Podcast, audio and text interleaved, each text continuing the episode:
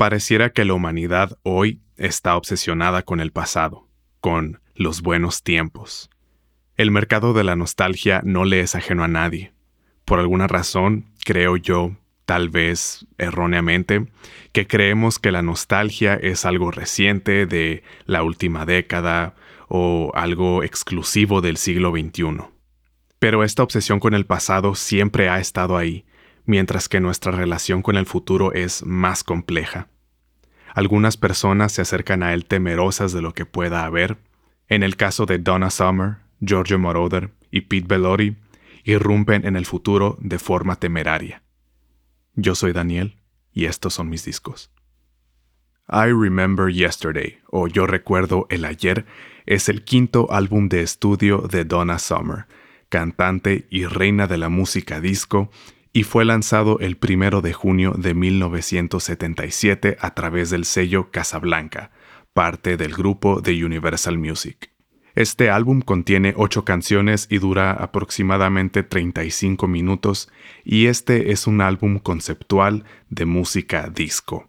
Es un viaje a través de las décadas que culmina con un vistazo al futuro, y empieza con un swing de los años 30 y 40 con la canción I Remember Yesterday, pasando por sonidos de rock y pop de los 50 y el sonido Motown de los 60 pero todo pasado por el filtro de la música disco de los años 70. Hacia el final, se adelanta en el tiempo y presenta un prototipo de balada ochentera con la canción Can't We Just Sit Down, y esta canción tiene hasta su piano y su saxofón de jazz suave muy a lo Kenny G, y hay que recordar que esta canción salió a mitad de 1977 y nos presenta una canción que perfectamente podría haber salido unos cinco años en el futuro, por lo menos.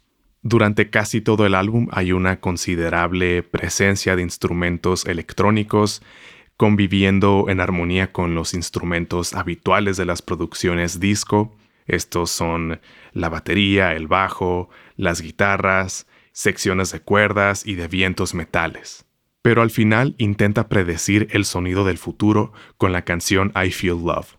Esta es una canción en donde todo, excepto la voz de Donna Summer y el bombo, fue creado con sintetizadores. Aquí se encuentran elementos que más adelante se encontrarían en la música electrónica de los años 80 y 90. Y claro, no era la primera canción electrónica, en ese entonces ya tenían rato existiendo Kraftwerk también en Alemania, pero no se puede negar que esta canción I Feel Love tuvo un impacto en la música electrónica por venir. Entre mis canciones favoritas en este álbum están I Remember Yesterday, que es la que abre este álbum, después la canción Take Me en el lado 2 y por último la canción I Feel Love, que se ha vuelto un clásico. En el lado visual del álbum nos volvemos a topar con el estudio Gribbit, quien se encargó del diseño del álbum. Este estudio ya lo habíamos visto en el episodio de Nights in White Satin de Giorgio Moroder.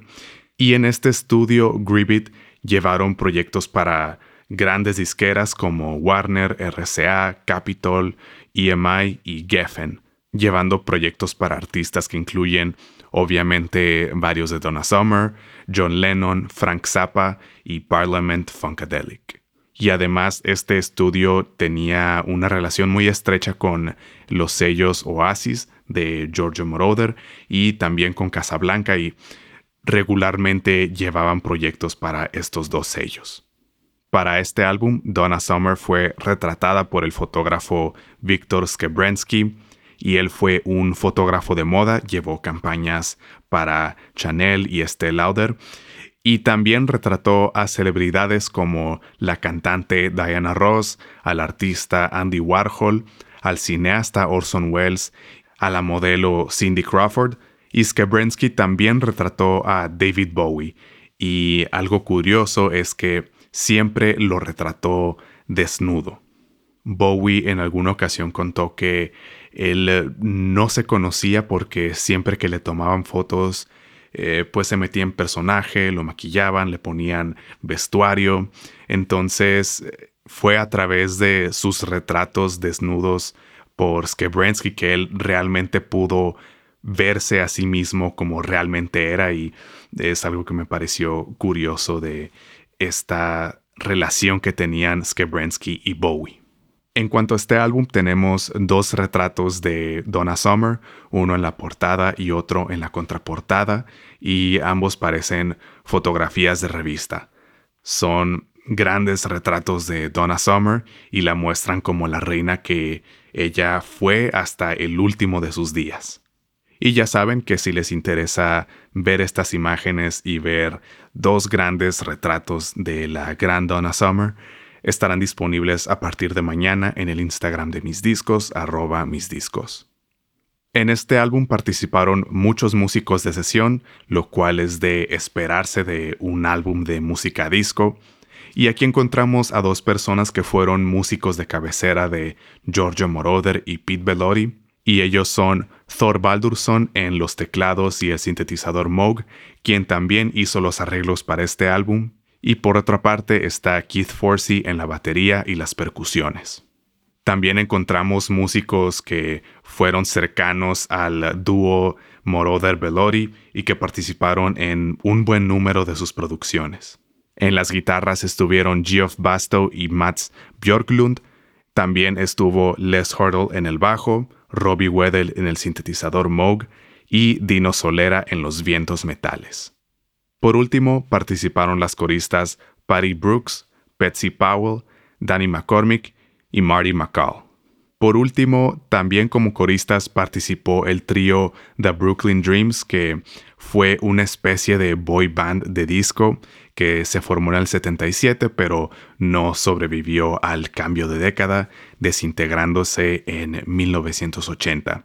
Y por lo poco que escuché, están entretenidos, pero eh, entiendo por qué no duraron tanto. I Remember Yesterday fue producido por Giorgio Moroder y Pete Bellotti, que fue este dúo de compositores y productores que hicieron muchísima música juntos y junto con Donna Summer formaron esta trifuerza de intérprete, compositores, productores y de este dúo de Moroder Bellotti ya hablé un poco en aquel episodio de Nights in White Satin de Giorgio Moroder. Y de verdad es increíble la cantidad de música que hicieron juntos Moroder y Bellotti y sobre todo el impacto que tuvieron en la música que diría yo que incluso hoy en día se sigue sintiendo ese impacto. Este álbum fue grabado y mezclado por el ingeniero Jürgen Koppers, quien fue cercano al dúo Moroder Bellotti y también al colectivo Munich Machine del cual formaban parte. Y él mezcló un buen número de producciones de este colectivo de productores Munich Machine. Este álbum fue hecho en Musicland Studios y Arco Studios en la ciudad de Múnich, en Alemania, entre octubre de 1976 y febrero de 1977. Solo para recordar, Musicland fue un legendario estudio fundado por Giorgio Moroder a finales de los 60 en el sótano del edificio Arabella, pero desafortunadamente, lamentablemente, estos estudios tuvieron que cerrar a principios de los 90 porque se abrió una nueva línea del metro en la ciudad que pasaba muy cerca de donde estaban estos estudios. Entonces se volvió muy difícil grabar con el ruido y las vibraciones de los trenes pasando tan cerca. Por último, este álbum fue masterizado en Allen Sense Mastering, un legendario estudio que lleva el nombre del ingeniero Allen Sense, y es tal su reputación que las ediciones de álbumes que fueron masterizadas aquí en estos estudios son muy codiciadas hoy en día y aquí se masterizaron álbumes de Bowie, de Queen, Elton John y varios de Donna Summer solo por nombrar algunos. En la copia que tengo en mi colección no lo dice, pero en la sección de créditos de Discogs dice que este álbum fue masterizado por Brian Gardner, mejor conocido como Big Bass Gardner, de quien ya hablé más a detalle en los episodios de The Slim Shady LP de Eminem y el episodio de To Pimp a Butterfly de Kendrick Lamar.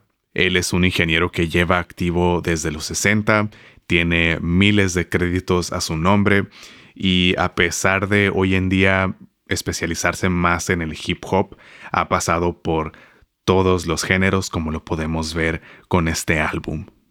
En cuanto a recepción comercial, los sencillos de este álbum fueron un éxito. El álbum entró en los primeros 10 lugares de las listas en 7 países europeos y fue muy exitoso en Reino Unido y en Estados Unidos. Además, este álbum obtuvo los certificados de disco de oro en Reino Unido y Francia por 100.000 copias vendidas y el certificado de disco de platino en Estados Unidos por un millón de copias vendidas. En fin, sí recomiendo I Remember Yesterday de Donna Summer, aunque no sé si sería lo primero que recomendaría de su discografía. Lo recomiendo si te gusta mucho la música disco o Donna Summer o las producciones de Moroder Belori. Es un álbum variado, el lado 1 es muy animado y muy bailable y es muy cohesivo, las canciones están hechas de tal forma que eh, se mezclan eh, la una con la siguiente. Y por otra parte, el lado B eh, tiene las diferencias más marcadas entre cada canción y es en general mucho más variado. Y es aquí donde empiezan a explorar esos sonidos que podrían ser y que eventualmente formaron parte de los sonidos del futuro. En mi colección tengo una copia de la primera edición de 1977, eh, de la edición de Estados Unidos, y es una copia usada, la encontré muy muy barata, el empaque obviamente ya está un poco desgastado por eh, todos estos años, aunque sigue estando en buenas condiciones. Y el disco en sí está en perfectas condiciones, no tiene ni un solo detalle y está y se escucha eh, simplemente impecable. Al comparar esta copia con la edición que está en plataformas digitales, no encontré gran diferencia. La edición digital suena más fuerte, lo cual es normal de las reediciones digitales, pero aún así me parece que respeta y se mantiene fiel al sonido original. Personalmente sí me gusta más eh, mi copia en vinilo. A mí me gustan mucho las mezclas setenteras y qué mejor que disfrutarlas en una copia auténtica de 1977. Y creo que con esto vuelvo a lo de nuestra obsesión con el pasado. Aquí le doy preferencia a algo del pasado por sobre algo más reciente, aunque sus diferencias son prácticamente insignificantes. Y además se trata de un pasado que yo ni siquiera viví.